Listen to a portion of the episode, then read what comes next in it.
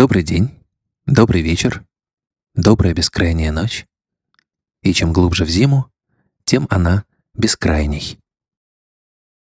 Не знаю, когда и где вы слушаете мой голос, но прямо сейчас у меня за окном серый декабрь превратился в белый. В сегодняшней серии «Темной материи» тоже будет много снега. Давайте его послушаем. Так он звучит в Москве.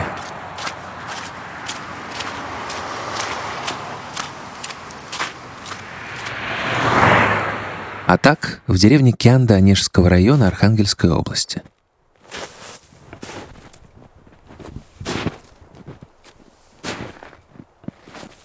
А это свежий снег у подножья Эльбруса.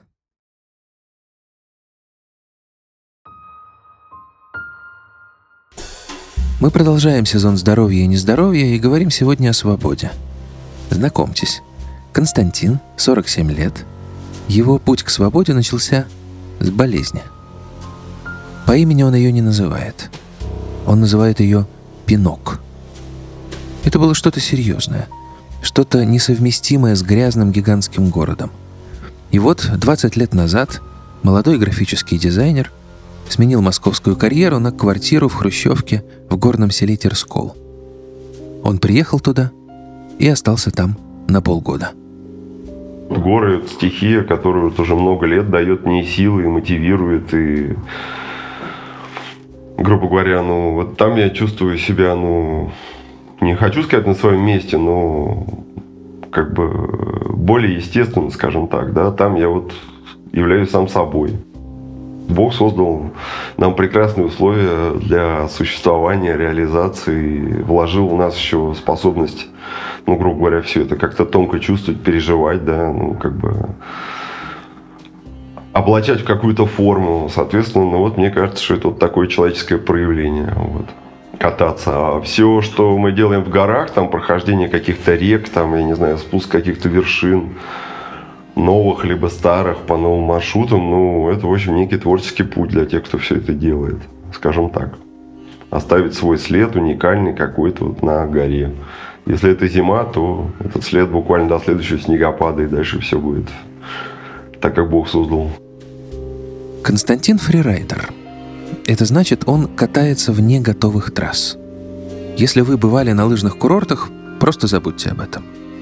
Нет никакой толпы вокруг – нет очереди к подъемнику. Никто не продает магнитики. Есть ты, твои друзья, возможно, и дикий горный склон. Мировой рекорд свободного падения — 1300 км в час. Но это могут парашютисты. Фрирайдеры медленней. Всего лишь 100 км в час. Всего лишь скатиться с горы со скоростью автомобиля. Я представить себе не могу, что это за чувство. Но Константин говорит, это полет. Я помню первый выезд с папой в горы в целом, но именно первый спуск нет. Наверное, это были овраги в детстве на, на горной, где я родился и вырос. Вот, в которые мы лазили там сначала э, с дружками, с некоторыми, там, я не знаю, строили трамплины, с них прыгали, потом с папой, потом, в общем, всякие там студенческие годы, школьные всякие горочки Москвы и Подмосковья, туристам и так далее. Я продолжал то, что любил с детства. Состояние полета, катания, где ты вот такой вот человечек, как бы там движешься, скользишь, я не знаю, испытываешь гравитацию. Наверное, это связано с каким-то вот, ну, химическим процессом в нашем мозгу, там, удовольствие, адреналина, то есть познание, ветер в ушах, ну, не знаю. Как-то так. Потому что мы же, ну что, хими... химические вещества, мы продукт как бы, ну, наших чувств, я не знаю, мыслей и так далее. И, соответственно, ну, когда мы испытываем какие-то ощущения, связанные ну, вот с планетой, с гравитацией, с эстетикой еще, там, ну, грубо говоря, мы получаем от этого ну, эмоции яркие. И они прям настолько мощные, что они прям вот ну, такие какие-то животные, настоящие, невыдуманные. Ну, на то горы и есть горы, да, что они всегда разные. Один и тот же склон, один и тот же район, вот, от зимы к зиме, там, от снежного покрова, каких-то уникальных там погодных факторов, вот он не бывает один и тот же, да, даже горы, с которых ты катался, там, и маршруты много раз, ты каждый раз приходишь в них, вот сейчас вот начнется новая зима, и ты приедешь там в родные, может быть, даже уже там долины, да, ну, ты будешь заново чувствовать погоду, природу, как ложится снег, какой ветер. И это часть этого, ну, как бы, занятия, скажем так. Вот. Но, естественно, ты всю жизнь продолжаешь учиться, ну, грубо говоря, проходишь какие-то курсы, общаешься друг с другом, делишься опытом. Ну, то есть, вот люди, которые работают в горах, то есть, это либо горные гиды, либо спасатели. Это профессия серьезная, очень почитаемая где-то в Европе, в Альпах. Вот, чуть менее у нас, ну, тем не менее, это серьезное дело, которому люди учатся там также в университетах много лет, изучая природные факторы, факторы опасности, оказания первой помощи и психологии в том числе. То есть это, грубо говоря, ну, профессия. Вот. И люди, которые занимаются фрирайдом на таком же уровне, ну, на высоком уровне, неважно, это каякинг, это там парашютный спорт, ну, грубо говоря, какими-то вот сложными вещами. Естественно, они всю жизнь ну, прокачивают свой скилл, там, я не знаю, чему-то учатся в плане вот, понимания там, природных факторов. Вот. Ну и плюс, конечно, развивается какое-то чутье. Вот, когда не по книжкам и диаграммам ты можешь определять какие-то вещи. Он прав, конечно. Люди химические существа. Но нам, горожанам, лучше всего почему-то знакома химия страха. Я знал человека, который боялся спускаться в метро и ездил только на автобусах. Знал множество агурофобов. Знал девушку, которая переехала в Хрущевку, потому что боялась заходить в лифт. У меня самого, если я переволнуюсь и переработаю, возвращается детский страх темноты. А теперь просто представьте пропасть. Уже некоторое время на фоне воет ветер. Это звукорежиссер помогает вам мысленно оставаться в горах. Представьте склон, а лучше обрыв. Представьте, что вы делаете шаг, твердо зная, что тут реально можно умереть. Как умирали в том числе и друзья Константина. Но когда я спросил его про страх, он был, кажется, недоволен и ответил фрирайдерской поговоркой. Кто не катается, тот не убирается. Вот он сидит на диване, что-то потребляет там из радио или телевидения. А человек, который выходит в реальный мир и начинает с ним коммуницировать, да, с, там, со стихиями, там, ветром, водой, снегом, да, он должен быть готов к тому, что рано или поздно ну, что-то сделает не так, или, или просто объективно стечение обстоятельств. Вот. Поэтому травмы и боль, соответственно, если ты, ну, какой-то человек травмируется настолько, что он дальше, ну, прикован к кровати, не может существовать самостоятельно, ну, это прискорбно, но вот такое бывает в жизни. И с этим тоже надо жить и, наверное, как-то перешагивать эти моменты. Вот. Но если думать только об этом, ну, мне кажется, человек, человечество ничего не достигнет. Если он будет только думать о конечном результате в виде боли и страха собственного, он не сможет раздвигать границы того, что ну, человек, на что человек способен. Ну, у меня вот на две коленки 6 болтов, соответственно, у меня отсутствуют там, ну, мои родные связки там в обоих коленях от горных лыж, да, с детства. Соответственно, от спортивных травм, опять связанных с горами, с лыжами. Ну, вот я сделал одну операцию, через 10 лет еще одну операцию – реабилитировался, восстанавливался, ну, вот, и сейчас продолжаю функционировать. То есть мне мои, вот, ну, грубо говоря, травмы колен не позволяют кататься на любимых горных лыжах, ну, скажем, так, как мне хотелось бы в моей голове. Поэтому я встал в какой-то момент на сноуборд, который более щадяще относится к коленям, да, но у него есть другие специфические там травмы.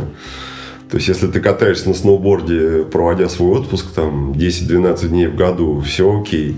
Если ты катаешься на нем там 3, 4, 5 месяцев каждый день, начиная там с конца ноября, когда начинается зима где-нибудь в Сибири, вот, э, до конца мая, когда заканчивается скитур где-нибудь на Кавказе, то у тебя появляются свои хронические асимметрии организма, вот, с которыми надо работать, там, растяжки и прочее. Если ты это знаешь, то все это тебе не сильно мешает жить. Хроническая асимметрия есть и у меня – Потому что я много сижу за компом и вдобавок поджимаю ногу. Вот и сейчас, извините за неровный звук. Жизнь профессиональных спортсменов опасна и травматична, но разве не травматична жизнь профессиональных сидней и офисных лежебок? Наша жизнь.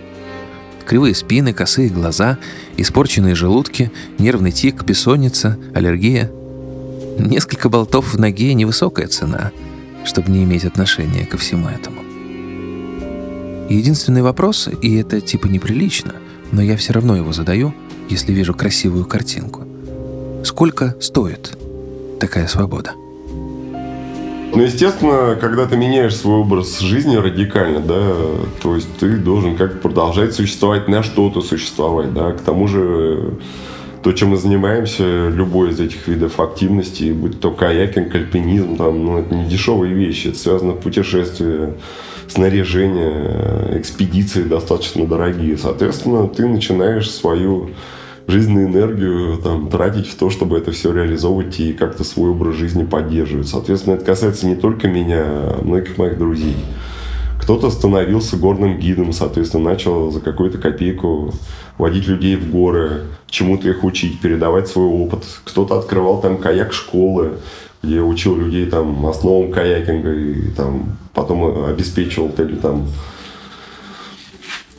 организовывал какие-то экспедиции, поездки, обеспечивал там безопасность в них. То есть вот, вот такой профессии, которой раньше не было. Соответственно, то же самое касается зимнего фрирайда. То есть как бы мы там начали водить людей в горы.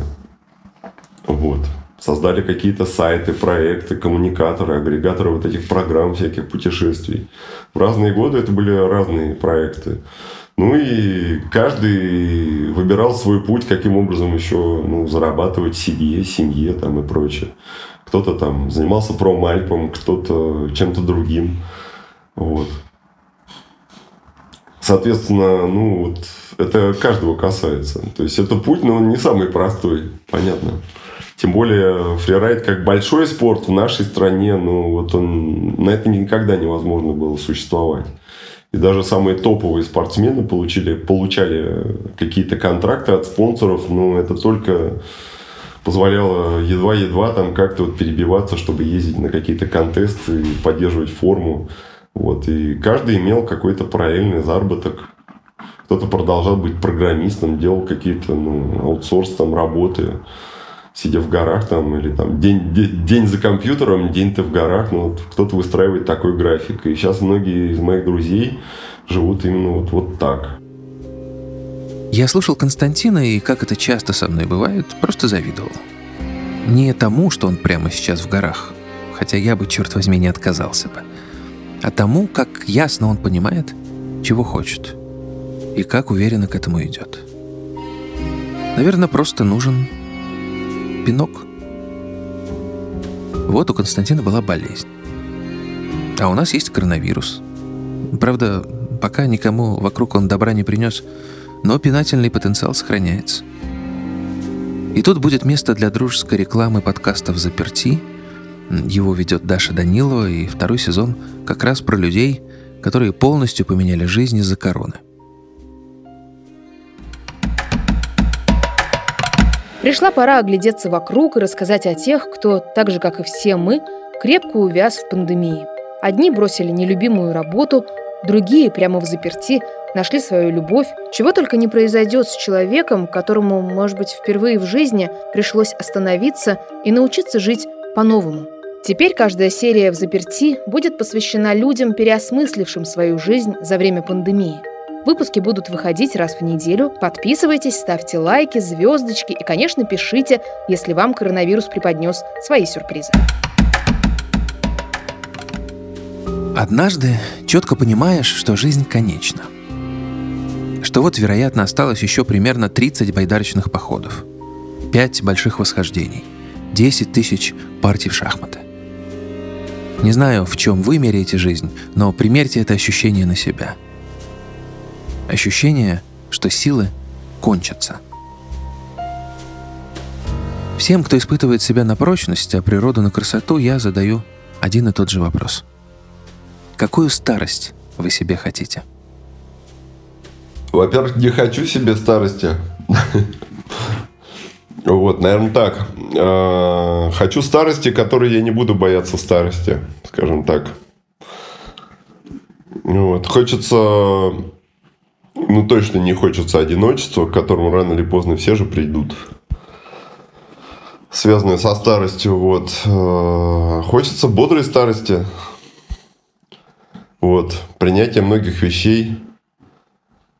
Мне кажется, в старости ну, это я же фантазирую. Мне кажется, она еще не достигла меня, понятие старости. И вообще понятие возраста очень условное. То есть, есть юность, есть становление, есть бодрость, куча энергии, которую ты не знаешь, куда закопать, отдавать первому встречному. Потом приходит понимание, что все конечно, что количество энергии, отпущенной тебе, оно вот, вот такое, ни больше, ни меньше.